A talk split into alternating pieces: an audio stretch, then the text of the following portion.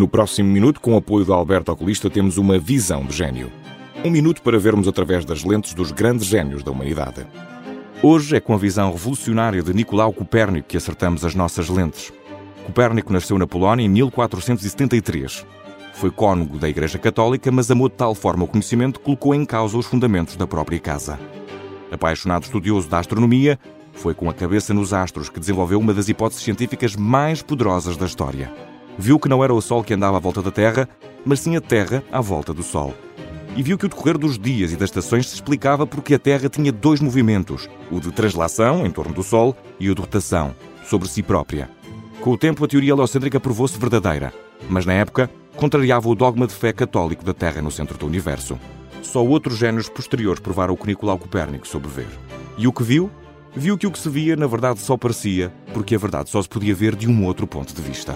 O planeta saiu do centro e nasceu a curiosidade pelo todo vasto do universo.